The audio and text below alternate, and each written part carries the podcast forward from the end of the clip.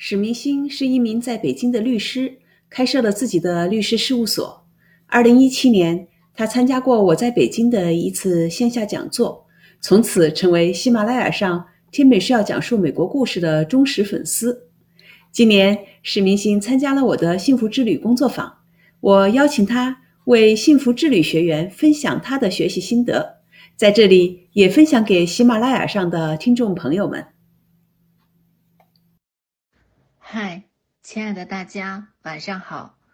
我是幸福之旅二点零第一期工作坊的学员，我叫史明鑫，我的坐标是北京，我是一名律师，非常高兴有这样的机会和大家分享一下我学习幸福之旅的学习心得。大家可能很奇怪，你是学法律的，为什么来学习幸福课呢？幸福课和法律有什么关系吗？那么下面我先来讲一下我为什么学习幸福之旅吧。幸福课为什么吸引了我呢？说实话，我们做律师的几乎没有时间学习除法律以外的知识，但正因为疫情的影响，让我有更多的时间来学习。有一天。看到米歇尔周老师发的有关幸福课的小视频，我听了几次，让我非常的有感触，同时也让我脑洞大开。当时我觉得幸福课这个题目很大，并且是第一次听说有幸福课，所以当时有点不太敢相信，说实话也半信半疑，但同时也觉得挺好奇的。幸福有课吗？幸福还有方法吗？碰巧我当时看了很多心理学方面的书籍，比如《家为何伤人》等。因为我是做刑事辩护的律师，经常都是家属有不好的事情才会找到我们。我深深的知道，并能体会当人失去人身自由那一刻的痛苦滋味。就像笼中的鸟，虽然有好吃好喝的。但也想自由的飞翔。与此同时呢，家属也非常的痛苦，每一天都在焦急的等待，盼亲人早日归来团聚。所以这种痛苦不是常人所能理解的。每一天都在焦急的等待，只有经历过的人才能感同身受。另我们也经常接待离婚咨询或代理离婚案件。总之呀，客户找我们办的事儿基本上都不是什么好的事情，所以有些客户呢因此而抑郁或焦虑，我们也要经常做他们的心理工作，理解他们，让他们尽快的心理重建。但同时呢，我们也需要将这些负面情绪排解掉。你想，我们每天都在接收。这些负面情绪或信息，如果我们不排解，不能及时的调整自己，那么我们就无法再相信人间的真善美。也许有一天，我们自己也会因为压力大而变得抑郁、焦虑。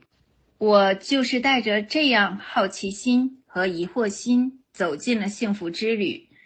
记得第一期工作坊讲的是生活中的意义。老师讲到意义和承诺四象限，让我印象非常深刻。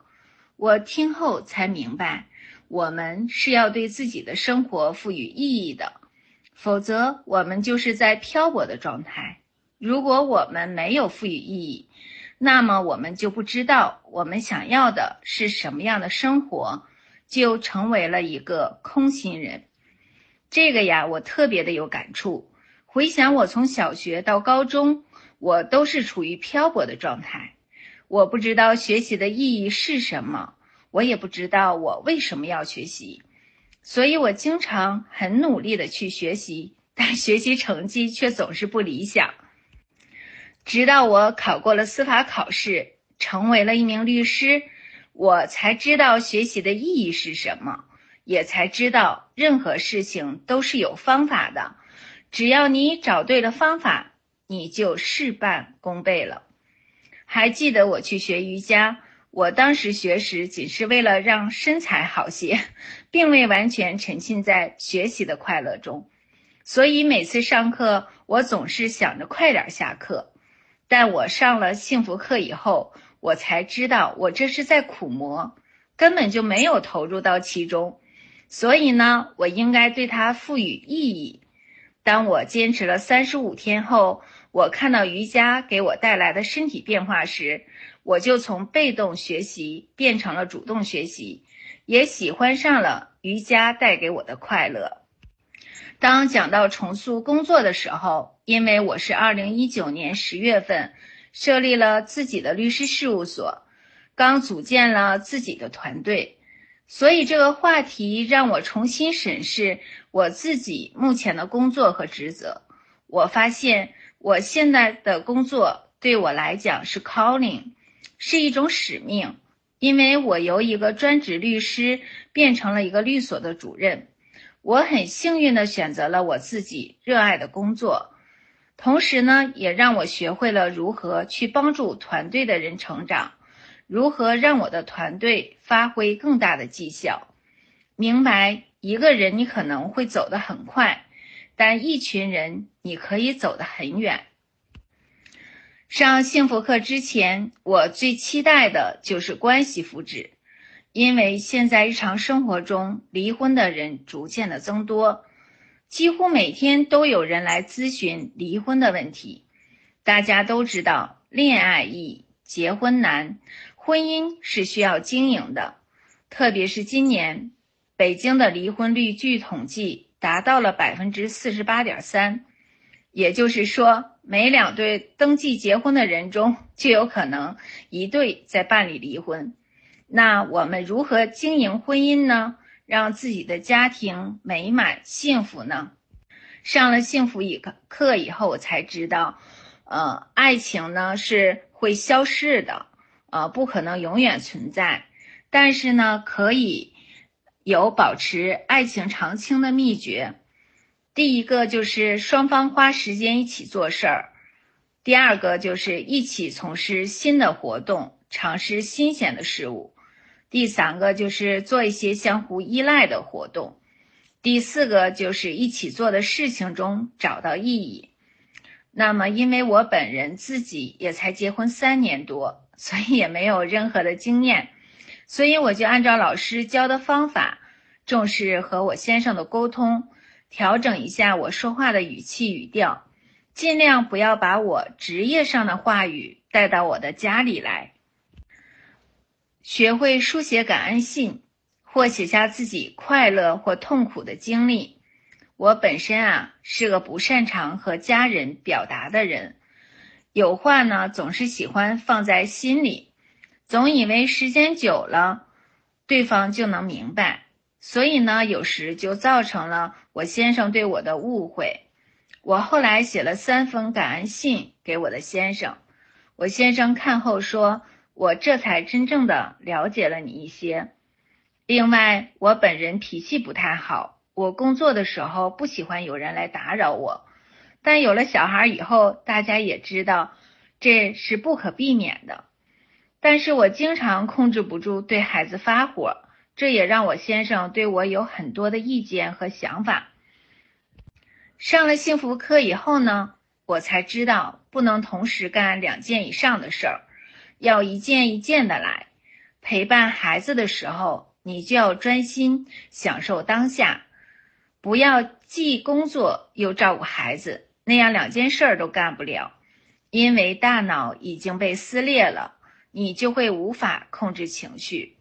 所以，我将幸福课的方法一点点在家里实践，让爱在家里流动，让家庭成员体会到爱带来的美好感觉，大家也就觉得幸福感倍增了。所以，原来哪怕是吃一碗热汤面，只要有爱流动，就会觉得幸福。幸福就是这样的简单，但原先却被我们给忽视了。被太多现今社会功利性的东西所取代，家不是利益的结合体，也不是搭伙过日子，不是各取所需，一个家必须要有爱流动，时刻感恩，才能感受到幸福。幸福课让我明白了，我们仅是普通人，是人呢就会有不良情绪，是人就会有烦恼，就会有痛苦。所以，当不良情绪来临时，我们不要拒绝它，也不要害怕它，就让它在身体里自然的流动。我们要学会接纳它，同时，当我们冷静下来后，换个视角去看待这些问题，我们就会发现，原来坏事儿不见得是坏事儿，可能还是好事儿。这其实就是人生对我们的一次考验。当我们勇敢的面对它以后，你的抗挫能力就会提高，你处理问题的能力也会得到提升，事情反而会得到妥善的解决。但如果我们带着情绪去解决问题时，问题不会得到解决，还有可能会还有可能会触犯法律。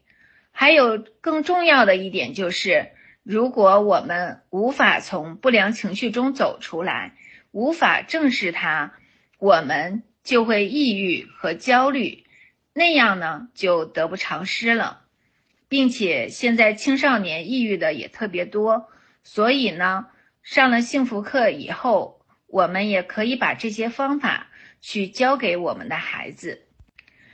最后，我想说的是，我们的人生对于任何人来说都是第一次，第一次上学。第一次结婚，第一次当父母等等，所有的经历，我们都是第一次。人生就是一场无法重来的修行。之前我们上学学习的课程，并没有告诉你如何去处理这些事情。那么现在幸福课可以告诉你，可以让你的人生少走弯路，让你明白人生的意义。让你知道你要的是什么，让你的人生更加丰富多彩，同时也让你的家人，包括孩子，也跟着受益哦，让他们也知道如何处理上述问题。最后，我再次感谢米歇尔周老师给我们带来这么好的课程，让我们有理论依据，也有方法去指导我们的人生。同时解答了我们人生中的很多困惑，让我们不再害怕失败，